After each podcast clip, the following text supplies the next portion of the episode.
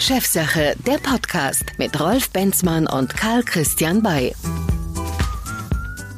Hallo und herzlich willkommen, liebe Zuhörer, bei unserer ersten Podcast-Folge von Chefsach. Ja, in der Fernsehsendung, da sprechen wir ja mit den Chefs und im Podcast, da sprechen wir über die Chefs und was sie gesagt, gedacht und auch vielleicht gefühlt haben und natürlich auch, ob es am Ende der Sache dienlich war. Ich rufe jetzt gleich mal meinen Co-Moderator Karl Christian Bay an. Einen schönen guten Morgen, lieber Karl Christian.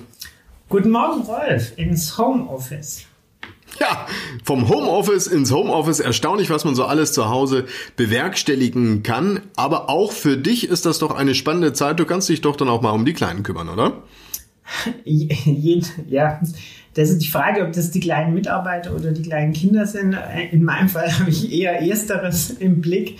Und äh, ich war tatsächlich diese Woche äh, Corona-konform äh, tatsächlich auch unterwegs und war insofern erst heute eigentlich zurückgekehrt ins Homeoffice.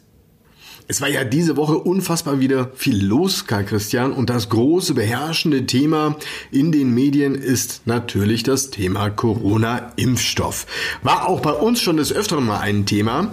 Und äh, wir werden uns heute also über den Gründer von dem Biotech-Unternehmen CureVac, den Ingmar Hör, unterhalten, der uns ja wiederum mal in der Sendung erklärt hatte, warum eine Impfstoffentwicklung ähnlich ist wie eine Software zu programmieren unter uns, weshalb wahrscheinlich auch der Dietmar Hopp und die Bill und Melinda Gates Stiftung eingestiegen sind. Und wir haben auch bei einem Pharmazulieferer gefragt, ob er denn aktuell schon den Impfstoff abfüllt. Das wäre natürlich spannend zu wissen, ob da in der Tat jetzt schon was läuft. Ja, und darüber hinaus würde ich mich gerne auch mal mit dir darüber unterhalten, was überhaupt hinter dieser sogenannten Daseinsvorsorge steckt. Das hört man ja immer wieder und liest auch. Vielleicht können wir da auch ein bisschen mal Klarheit reinbringen. Okay, lieber Karl Christian. Da lass uns doch einfach mal starten. Ich habe hier mal einen kleinen O-Ton vorbereitet von dem Ingmar Hör. Der hat nämlich Folgendes in der Sendung gesagt. Köpfe und was sie gesagt oder getan haben. Braucht neue Technologien, weil die alten Technologien, wie wir sie bislang hatten, in der Pharmaindustrie reichen nicht aus. Das dauert viel zu lang, wenn man Impfstoffe generiert auf einer alten Technologiebasis. Zum Beispiel Grippeimpfstoffe werden in Eiern gezüchtet. Ja, das ist eine Sache, die passiert seit, seit fast 100 Jahren. Das kann man eigentlich nicht einsetzen für so ein äh, modernes äh, Thema, was wir haben oder so ein Thema, das so dringend ist. Deswegen brauchen wir neue Technologien und dementsprechend sind sehr viele Biotech-Unternehmen jetzt gefragt, die mit völlig neuen Technologien die Dinge voranbringen und sehr schnell dann in klinische Versuche kommen kann. Also deswegen, ja, es ist so, dass eigentlich auf der ganzen Welt jetzt äh, innovative Ansätze gefragt sind. Ja, Karl Christian, wir haben Sie gerade gehört. Das hat Ingmar Hör vor einiger Zeit bei uns in der Sendung gesagt. Viele innovative Ansätze sind gefragt und das, was ich jetzt aktuell beobachte, ja, da ist so ein bisschen Goldgräberstimmung angesagt. Die Biotech-Unternehmen, die plöppen wie Pilze aus dem Boden. Kann man das so sagen? Äh, zumindest ist die, ist die Öffentlichkeit und die Aufmerksamkeit derzeit auf diese Unternehmen gerichtet, weil die Hoffnung, die äh, Covid-19-Pandemie über den Impfstoff in den Griff zu bekommen, ist ja tatsächlich eine, äh, wenn nicht, wenn nicht gar die, die vorherrschende Hoffnung, die, äh, die im Raum steht. Es gab äh, mein, meinem Eindruck und meiner Erfahrung nach tatsächlich aber auch schon äh, früher ähnliche äh, Biotech, Pharma-Startups, die sich immer mal wieder auch in Clustern äh, so entwickeln, wie wir das jetzt gerade eben ganz speziell bezogen auf den Covid-19-Erreger äh, äh, und die entsprechende Impfstoffentwicklung erleben. Aber sag mal, ähm, die Entwicklung einer solchen Innovation, gerade im Biotechnologiebereich, du kennst dich ja auch da äh, durchaus ein bisschen genauer aus, das ist jetzt äh, nicht eine Geschichte, die von heute auf gleich passiert, sondern da steckt viel Zeit, viel Geld drin und das Schlimmste ist, unterm Strich, kann man auch entweder zu spät dran sein oder die Entwicklung verläuft im Sande. Ja, definitiv. Also ähm, äh, ich kann äh, aus äh, der Betreuung von ähm, äh, Pharmaunternehmen, die in früheren Stadien der, der Entwicklung von äh, Präparaten äh, steckten, als wir, als wir die betreuen durften, tatsächlich das bestätigen, was du sagst, Rolf. Es ist eine, eine, sehr kostenintensive Entwicklung, wenn ein, Pharma, ein, ein Pharma-Wirkstoff entwickelt werden muss. Es ist ein reguliertes Verfahren, also die äh, Zulassung von Arzneimitteln bergen ja tatsächlich dann auch noch mal eine ganze Reihe von Hindernissen. Auch da gibt es ja äh, tatsächlich eine ganze Reihe von, von Beispielen, wo sehr hoffnungsvolle Präparate dann letztendlich es nicht in den Markt geschafft haben. Und äh, letztendlich ist äh, tatsächlich die, die Fehlerquote, also die Quote von, äh, von Fehlentwicklungen auch relativ, äh, relativ hoch, so dass es nicht wundert. Und du hattest es gerade eben auch schon äh, aus dem O-Ton von Ingmar Höher hören können, dass sich in der Zwischenzeit die Pharmaunternehmen auch, auch, auch sehr moderner äh, Management und sehr moderner Entwicklungstechnologien bedienen. Zum einen technisch, also es wird sehr viel mit äh, mit künstlichen Intelligenzen entwickelt und mit, äh, mit ähm, äh, äh und Unterstützung durch IT-Systeme. Und zum anderen aber auch in der Art, wie entwickelt wird, ist der, die, die, die Bereitschaft, einen Entwicklungspfad zu verwerfen und den in, äh, in der jetzt neu verstandenen Agilität dann auch neu zu definieren und andere Entwicklungsziele anzustreben, andere, äh, andere Vorgehensweisen anzustreben, sehr, sehr vergleichbar mit der Softwareentwicklungsindustrie, aus der ja diese Überlegungen Agilität, Scrum oder ähnliches herrühren. Ja, Karl Christian, das Spannende ist ja auch, man sieht ja die alten Dinosaurier-Pharmaunternehmen mit ihren klassischen ähm, Ansätzen, wie sie geforscht haben, und man sieht jetzt die vielen neuen Biotech-Unternehmen, die viel mehr aus dieser IT-Branche quasi herauskommen mit ihrer Forschungslogik. Letztendlich war das, glaube ich, auch eine Geschichte, die der Dietmar Hopp erkannt hatte. Der ist ja mit in CureVac drin, genauso auch wie die Bill und Melinda Gates Stiftung. Ähm, glaubst du, dass da einer einen ganz großen Riecher hatte und von vornherein schon erkannt hatte, Mensch, die Pharmaindustrie, die stellt sich eigentlich so lahm an, das kann eigentlich gar nichts mehr werden?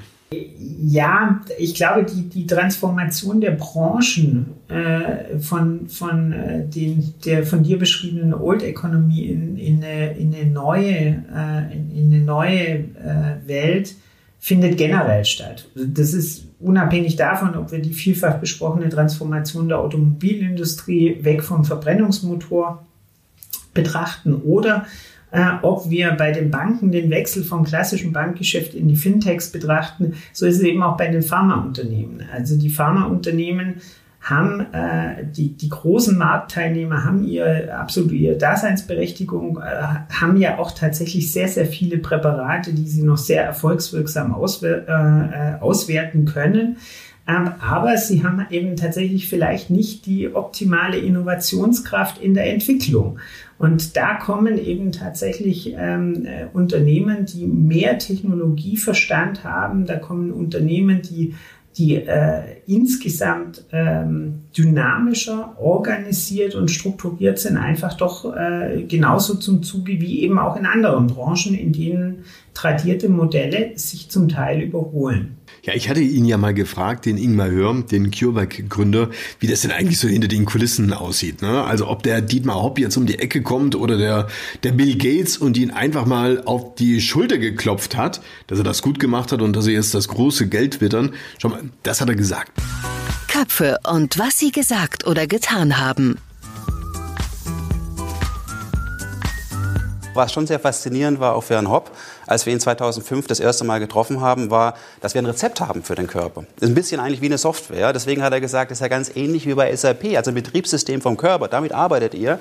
Ist ein ganz neuer Ansatz. Und vor allem damals, als wir das Unternehmen gegründet haben, da haben die ganzen äh, Molekularbiologen und die ganzen Koryphäen auf dem Gebiet nicht dran geglaubt sondern eigentlich ein Softwarepionier, äh, Dietmar Hopp und letztlich auch Bill Gates, weil das System ein anderes ist. Es ist eigentlich kein Pharmasystem, sondern wir gehen tatsächlich an, dass wir programmieren können ähm, und dementsprechend den Körper dann über die Software vermitteln können, was zu tun. Und das hat ihm sehr gefallen und dementsprechend ist er natürlich jetzt sehr ähm, äh, sozusagen äh, fasziniert zu sehen, dass wir tatsächlich jetzt in Echtzeit einen Fall haben, wo wir genau das anwenden können wo wir zeigen können, dass wir in der Lage sind, sehr schnell so einen Impfstoff zu machen und äh, dementsprechend hochfaszinierend. Aber natürlich ist auch so, dass wir sagen, das ist alles jetzt auch sozusagen ein Prototyp. Wir haben noch nie einen Impfstoff auf den Markt gebracht. Das heißt, es wäre das erste Mal, dass wir überhaupt mal in so einen Bereich kämen. Und dementsprechend kann auch sein, dass wir das noch nicht so hinkriegen, wie wir es eigentlich müssten und dass wir noch mal äh, vielleicht weitere Entwicklungszeiten brauchen. Ja, Karl Christian, also was man jetzt hier schon auch raushört, da ist unglaublich viel Unsicherheit drin. Wenn man ein solches Produkt entwickelt und das, was man jetzt auch so in den letzten Tagen den Schlagzeilen entnehmen konnte, der eine, der hat irgendwo einen Wirkstoff, der geht bis 90 Prozent, der andere bis 95 Prozent, dann wird wieder über Nebenwirkungen gesprochen. Wer wird denn deiner Meinung nach von den Unternehmen jetzt das Rennen machen? Das wird sich doch relativ schnell aussieben müssen, oder? Ja, das ist natürlich, das ist natürlich ehrlich gesagt äh, äh, schwierig zu beurteilen, wenn man die Entwicklung der, der ähm, davon betroffenen Aktienkurse sich anschaut, dann, dann merkt man ja, welche, welche Tagesaktualität der Neuigkeiten sich auf den Aktienkurs auswirkt. Ich glaube, entscheidend ist äh, neben der Wirksamkeit auch die Verträglichkeit des Impfstoffs und die Reproduzierbarkeit beziehungsweise die äh, Lagerfähigkeit und Handhabbarkeit von einem Impfstoff. Da gab es ja angeblich auch große Unterschiede, was, äh, was Kühlketten und ähm, äh, Verfallszeiträume äh, etc. angeht. Äh, all das spielt natürlich dann auf den Business Case dieser, dieses Impfstoffes ein. Äh, und äh, am Ende wird sich mutmaßlich das wirtschaftlichste Produkt, äh, wie, du, wie du angenommen hattest, auch durchsetzen. Aber zugleich wird es ja auch so sein, wenn ich das richtig verstanden habe, all die ganzen Biotech-Unternehmen, die es speziell in diesem Bereich forschen, die haben sich jetzt mal auf eine Geschichte eingeschworen sozusagen, aber wir können ja davon ausgehen, dass selbst wenn sie jetzt nicht an, am Zug sind sozusagen für dieses Produkt, dass ja durchaus die nächste Pandemie schon um die Ecke stehen kann. Also da hatte ich übrigens auch mal den Ingmar Hör gefragt, wie er es einschätzt. Das hat er gesagt. Köpfe und was sie gesagt oder getan haben. Mit Sicherheit muss man damit rechnen. Die Frage ist halt, was können wir konkret dagegen tun? Ganz wichtig kommunizieren, dass wir einfach wirklich auch wissen, dass da was ist, dass die Wissenschaftler schon darauf arbeiten können und nicht erst dann gerufen werden, wenn es schon fast zu spät ist. Das ist das Wichtige. Auf der anderen Seite natürlich auch äh, gibt es viele innovative Technologien. Wir haben eine davon, die man einsetzen kann dafür. Das heißt also, dass wir auch gucken, dass wir Innovationen verstärken. Ich meine, mir wird schon reichen, wenn, wenn äh, Berlin und Brüssel sagen würde, wir werden gebraucht. Ja, wenn man einfach sagen würde, diese Biotechnologieindustrie ist wichtig für uns als äh, deutsches, äh, als, als, als, als, als Deutschland, als, als Europa. Wir wollen diese Industrie haben, weil wir sie brauchen, weil es eine Zukunftstechnologie ist. Man kann gegen Altern arbeiten, man kann gegen äh, Demenz, Alterskrankheiten, äh, Alzheimer, solche Geschichten. Es gibt so viele Herausforderungen, wo alte Medikamente, wie wir sie heute haben, nicht gegen ankommen. Das heißt, wir müssen neu und innovativ sein. Und ich glaube, weil wir so eine gute Grundlagenforschung haben, schon seit Hunderten von Jahren, sollten wir hier viel mehr investieren, aber auch viel mehr letztlich politisches, politischen Rückenwind bekommen aus Berlin, dass wir die Sachen voranbringen können. Ja klar, ich meine auch äh, die Viren und Bakterien passen sich an der Sache. Ich meine, wenn man mal guckt, äh, Malaria ist so ein Beispiel, dass man ja davon ausgeht, dass auch Malaria wieder bei uns auftreten kann. Gerade die Rheinauen, die sich einfach stark erwärmen und dementsprechend Malaria-Mücken, Anopheles-Mücken da auch brüten könnten. Und so ist es natürlich in vielen Bereichen auch. Und äh, natürlich auch äh, Globalisierung, ja, der Austausch von, von Menschen weltweit äh, und Ballungsräume und sowas sind alles so Herausforderungen, wo sich Mikroorganismen anpassen werden. Deswegen gehe ich davon aus, ja, wir werden das erleben, dass sich viel mehr Pandemien jetzt äh, wieder entwickeln werden. Mhm. Also wir können im Prinzip davon ausgehen, dass ähm, jetzt sozusagen die neue Ära der Biotech-Unternehmen kommen wird. Das heißt, ähm, nicht nur dieser Case wird jetzt von Relevanz sein, sondern es wird noch viel, viel mehr Biotech-Unternehmen geben, die querbeet auf der ganzen Welt sich genau auf dieses Thema einschwören. Siehst du so? Oder wird es am Ende, Absolut. wird es darauf rauslaufen, dass es ein paar große gibt und das war's?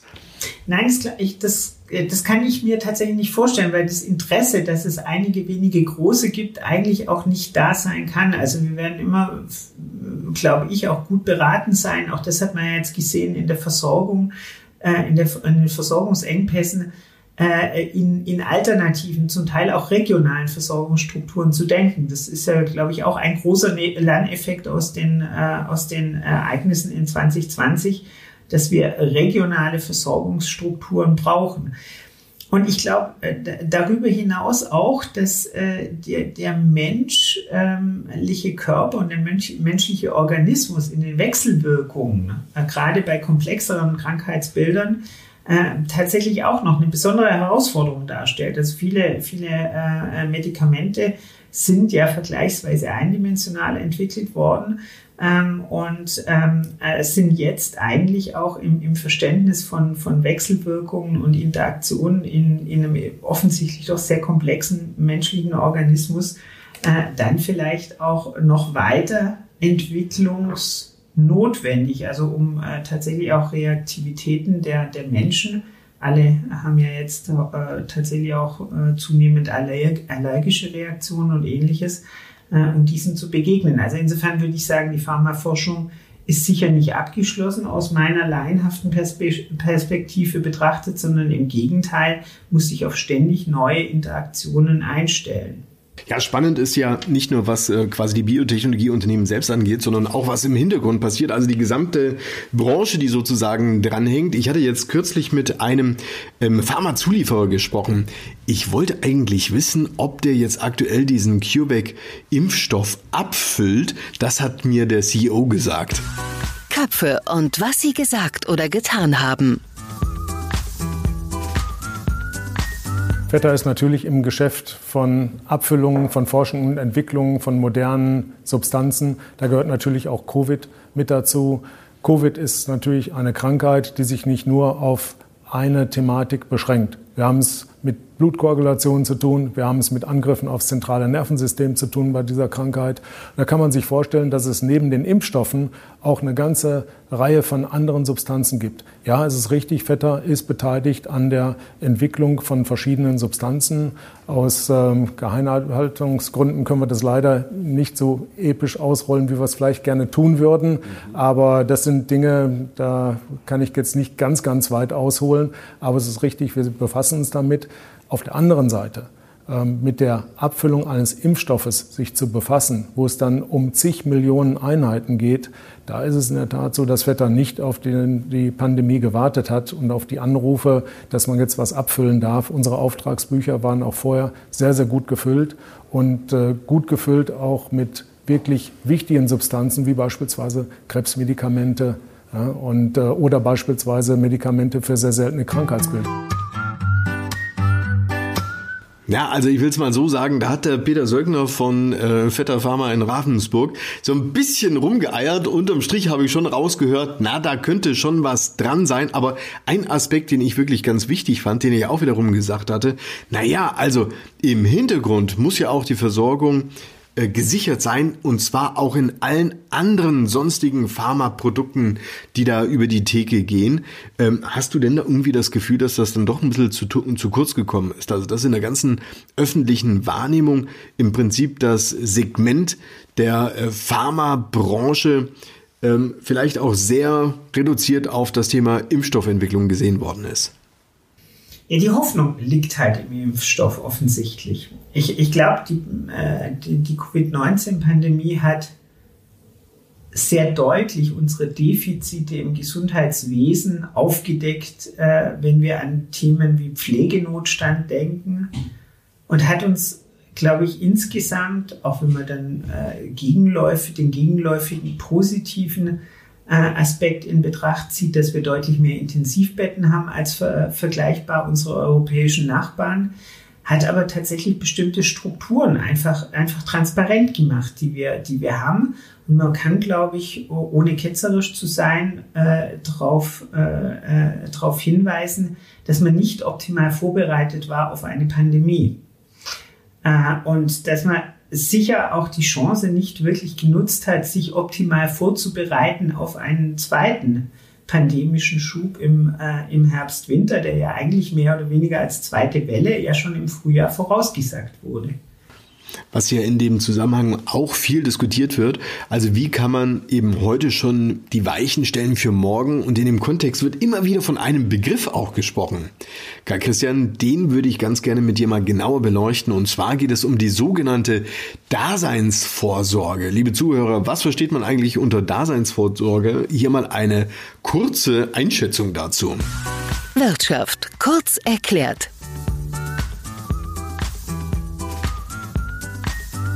Daseinsvorsorge oder auch öffentliche Dienstleistungen umfassen die staatliche Aufgabe zur Bereitstellung der für ein menschliches Dasein als notwendig erachteten Güter und Dienstleistungen. Das heißt die Grundversorgung. Daseinsvorsorge ist in Deutschland ein verwaltungsrechtlicher Begriff, der auch in der politischen und sozialwissenschaftlichen Diskussion eine wichtige Rolle spielt.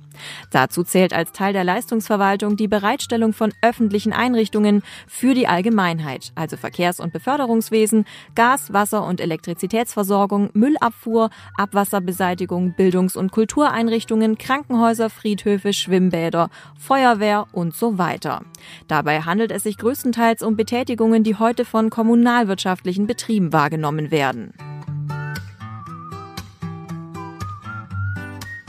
Ja, Karl Christian, so viel also die Theorie zur Daseinsvorsorge. Also klingt für mich an sich plausibel, aber es stellen sich automatisch zwei Fragen. Wer entscheidet erstmal, was ganz genau jetzt wichtig ist? Und das zweite ist, äh, woher kommt eigentlich die Kohle? Weil du kannst ja nicht äh, unendlich viel Daseinsvorsorge sozusagen betreiben. Äh, oder du bist halt am Ende im Sozialismus. Ja, ich, ich fange mit dem zweiten Punkt an. Die Daseinsvorsorge äh, wird ja äh, tatsächlich über, über den Staat erbracht. Äh, das heißt jetzt in, äh, in bestimmten Strukturen äh, durch den Bund, in anderen Strukturen, was häufiger ist, durch die Länder und erst recht durch die Kommunen. Es ist eigentlich ein klassisches kommunales Thema. Ähm, da gehören ganz wesentliche Aspekte ja mit rein, wie, wie Sicherheit, Energie- und Wasserversorgung die Verkehrsinfrastruktur, Telekommunikation, Rundfunk, Straßenreinigung, Abfall- und, und Müllentsorgung. Und je nach Leistungsfähigkeit von Kommunen äh, werden da dann aber auch tatsächlich Schwimmbäder, städtische Schwimmbäder betrieben oder äh, sonstige eher nicht der Daseinsvorsorge zwingend zuzuordnende äh, sonstige Angebote für die Bürger formuliert. Interessant ist, dass in der klassischen Definition der Daseinsvorsorge die äh, Gesundheitsvorsorge äh, tatsächlich auch eine eher untergeordnete Rolle spielt. Aber Stand das wird doch jetzt wir, bedeuten, dass es komplett über, über, überdacht werden muss, oder? Genau, Stand heute wissen wir, dass äh, ein, ein Teil der Herausforderungen in der Be äh, Bekämpfung der äh, Covid-19-Pandemie wohl darin besteht, in der föderalen Struktur, also der Aufgabenverteilung zwischen Bund, Ländern und äh, Gemeinden, bis runter in die Gesundheitsämter in den Landkreisen bzw. in den Kommunen äh, eine Durchgängigkeit und eine Regelintensität zu finden und auch eine, eine, eine überhaupt eine, eine, personelle und infrastrukturelle Ausstattung zu finden, damit die Gesundheitsämter letztlich in der Lage sind, ihrer Aufgabe gerecht zu werden, die eben sehr dezentral ist. Und wenn dann der Gesundheitsminister äh, darüber spricht, was man alles tun soll, dann ist das, äh, wie wir ja in mancher Talkshow-Diskussion mit den Ministerpräsidenten erfahren konnten, ein langer Weg, bis man dann tatsächlich in dem äh, kommunalen Gesundheitsamt ankommt. Und ob die dann in der Lage sind, das alles umzusetzen, ist eine andere Frage. Also ich will es mal überspitzt sagen, gehst du denn dann davon aus, dass die Daseinsvorsorge sich im Prinzip dahingehend wandeln wird, dass mehr auf das Thema Gesundheit und alles, was sozusagen dranhängt, investiert werden wird, beispielsweise, ich sage es mal ganz ketzerisch, äh, zu Lasten meines örtlichen Schwimmbads? Absolut. Also ich gehe ich geh ganz fest davon aus, dass das Bewusstsein einer, einer, einer Reform, oder dass, dass das Bewusstsein über einen Reformbedarf des Gesundheitswesens durch die Pandemie offengelegt wurde. Und ich gehe fest davon aus, äh, dass wir bestimmte Elemente in der, äh, in der Gesundheitsvorsorge äh, ähm, auch als Daseinsvorsorge staatlich reguliert bekommen. Wenn man das Beispiel nimmt der Masken, dann ist es ja tatsächlich so, es gibt äh, wirksamere Masken, das sind die FFP2-Masken und es gibt weniger wirksame Masken. Wenn äh, die FFP2-Masken frei über die, über die Marktwirtschaft äh, verteilt und, und erworben werden, dann wird es immer dazu führen, dass sich manche äh, manche Bürger und Bürgerinnen diese FFP2-Masken leisten können und andere, die sie vielleicht dringender sogar bräuchten, äh, kriegen, die, äh, kriegen die nicht oder können diese Ausgabe nicht treffen. Genau deshalb wird ja darüber diskutiert, äh, ob man Masken nicht bedarfsgerecht aussteuern muss, also an die Bedürftigen ähm, und die Risikopatienten etc. Äh, und gegebenenfalls auch kostenfrei überlässt. Das ist, äh, wäre dann äh, ein, eine Weiterentwicklung ähm, äh, in einem Element der, des, der Gesundheit, gesundheitspolitischen Entscheidungen für die Daseinsvorsorge.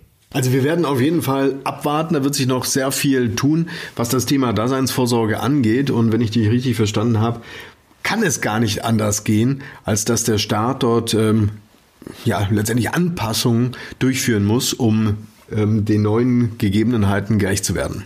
Ja, spätestens beim Impfstoff wird es jedenfalls ein Thema werden.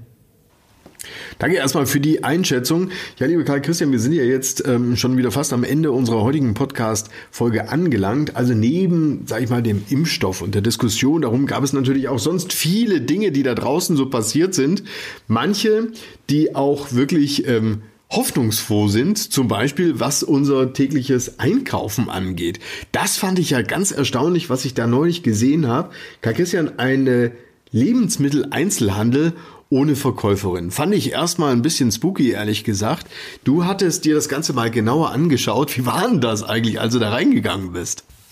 Also ich hatte tatsächlich diese, diese Woche das große Vergnügen, äh, den Theo, das ist ein Kleinflächenformat äh, des mittelständischen Lebensmitteleinzelhändlers Teegut aus Fulda, ähm, äh, zu besichtigen. Dieses Format Theo hat äh, tatsächlich den Innovationspreis des deutschen Handels gewonnen und ist, äh, wie du richtig sagst, ein Kleinflächenformat, das an sich ähm, autonom, also ähm, ohne, ohne Bedienpersonal auskommt und bei dem man tatsächlich sich äh, über eine App oder über die Kreditkarte Zugang verschafft, dann einkauft und äh, die Ware scannt und äh, damit, damit dann einen Bezahlvorgang auslöst und letztendlich letztendlich so, ähm, unabhängig von den Ladenöffnungszeiten, ähm, seine Einkäufe des täglichen Bedarfs machen kann, weil das Sortiment ist tatsächlich ein Supermarktsortiment. Wir reden von circa 800 Artikeln auf dieser Kleinfläche, die aber nicht ein Convenience-Sortiment abbilden, also Dinge, die man schon zum, schon zum fertigen Verzehr hat, sondern es ist der tatsächliche Bedarf, äh, den, äh, den äh, die Bevölkerung aus einem Supermarkt normalerweise deckt, abgebildet. Und dieser Theo ist ein, ein, ein, ein wirkliches Wesen, äh, indem man, äh, wenn man die Möglichkeit hat, ähm, in ihn reinzutreten, wirklich eine Verbindung eingeht. Das klingt jetzt sehr esoterisch, aber es ist tatsächlich so. Das ist die Wirkung der Baulichkeit auf einen und man kommt sich so vor, als ob man im eigenen im eigenen ähm, Kühlschrank, äh, Kühlschrank, Kühlschrank steht. Also es gibt auch einen sogenannten Walk-in-Cooler, also einen begehbaren Kühlschrank. Also alle Humidor für Lebensmittel. Die, genau, richtig. Und äh, auf der anderen Seite hat man eben wie, so, wie seine persönliche Vorratskammer und ähm, kann sich daraus, äh, daraus bedienen. Und ich hoffe tatsächlich sehr, äh, dass sich diese additive Versorgungsstruktur äh, tatsächlich ähm, äh, durchsetzt und dass man, äh, dass man an möglichst vielen Orten die Gelegenheit hat, dieses einmalige Einkaufserlebnis dann wahrzunehmen. Mhm. Also das heißt im Prinzip, ich gehe da jetzt rein, äh, so, will mal sagen, so ähnlich wie beim Ikea, ja, hol mir meine Artikel, glaube meine Artikel zusammen und die werden automatisch gescannt oder wie läuft das dann? Nein, nicht, nicht automatisch, also ich halte die, die Artikel vor den, vor den Scanner und äh, dadurch wird dann, wird dann praktisch ein, ein Self-Checkout, also ein, ein selbstständiger Austritt ermöglicht. Aha, kann man da, kann man da bescheißen? Ähm, könnte man theoretisch schon. Ähm, äh, es ist aber tatsächlich videoüberwacht und äh, es nach Auskunft äh, des Betreibers kam es bisher nur zu sehr positiven Reaktionen und äh, zu keinen, äh, zu keinen Diebstählen, zu keinem Vandalismus. Finde ich irgendwie schade. Du, als Kind hatte ich immer meinen Spaß dran, wenn die Frau mir äh, von der Wursttheke. Ja, nee, nein, nicht den Vandalismus. Aber als Kind hatte ich immer Spaß dran, wenn die Frau von der Wursttheke mir so ein Ding rübergereicht hat. Die ist ja dann halt nicht mehr da. Und was sagst du der? Ja, das, das, ist, das ist tatsächlich, wenn man die Reaktion der Öffentlichkeit wahrnimmt, ist das offensichtlich der Punkt, der bei vielen ähm, an dieser Art des Einkaufens ähm, äh, tatsächlich Zweifel auslöst. das muss man auch sehr ernst nehmen. Und ich glaube nicht, äh, dass äh, es nur noch Theos gibt, sondern ein Theo ist tatsächlich für die Quartierversorgung 24-7, weil er, man kann auch nachts in den Theo gehen, äh, äh, tatsächlich eine, eine, gute Ergänzung. Es ist nicht, äh, es ist nicht der alternative Supermarkt, um den Familieneinkauf zu machen und um sich das äh, Thekenerlebnis äh, der rübergereichten Wurstscheibe oder äh, der, der Brezel, die man warm vom, äh, vom Bäcker bekommt, irgendwie zu substituieren. Das ist es nicht. Das soll es aber auch nicht sein. Ja, auf jeden Fall bewegt sich da einiges. Also auch die Zukunft des Einkaufens wird offensichtlich ein bisschen anders sein. Dann äh, ohne Menschen, äh, zumindest hinter der Kasse, aber mit vielen Produkten. Schauen wir mal, was da auf uns zukommt. Liebe Karl Christian, wir sind jetzt am Ende unserer heutigen Podcast-Folge angelangt. Lass uns doch nochmal auf die nächste Folge schauen. Über was wollen wir dann sprechen? Also ich glaube, äh, ich glaube, wir sollten äh, tatsächlich dann nach dem äh, zweiten Lockdown ein Fazit ziehen, wohin wir uns denn bewegen perspektivisch und sollten noch kurz vor Weihnachten einen Ausblick wagen auf die Themen, die uns im Jahr 2021 bewegen werden. Und bei denen wir ja jetzt mit neuer Hoffnung in Amerika vielleicht das eine oder andere geopolitische Risiko ähm, etwas positiver betrachten können als im Jahre 2020. Ja, das machen wir sehr gerne. Da werden jetzt aktuell ähm, ganz, ganz viele tausende Stellen neu besetzt in Amerika. Unglaublich, was da sich alles in Gänge äh, setzt. Und äh, man sieht es ja auch ein bisschen an der Börse. Die scheint es auf jeden Fall mal vorwegzunehmen und zu danken. Ich danke dir auf jeden Fall, lieber Karl Christian. Und äh, auch Ihnen, liebe Zuhörer, bei unserem Chefsache Podcast. Wir hören uns wieder in Kürze. Bis dahin Ihnen alles Gute. Tschüss. Bleiben Sie uns gewogen. Das war Chefsache, der Podcast mit Rolf Benzmann und Karl Christian Bay. Besuchen Sie auch unseren YouTube-Kanal. Bis zum nächsten Mal.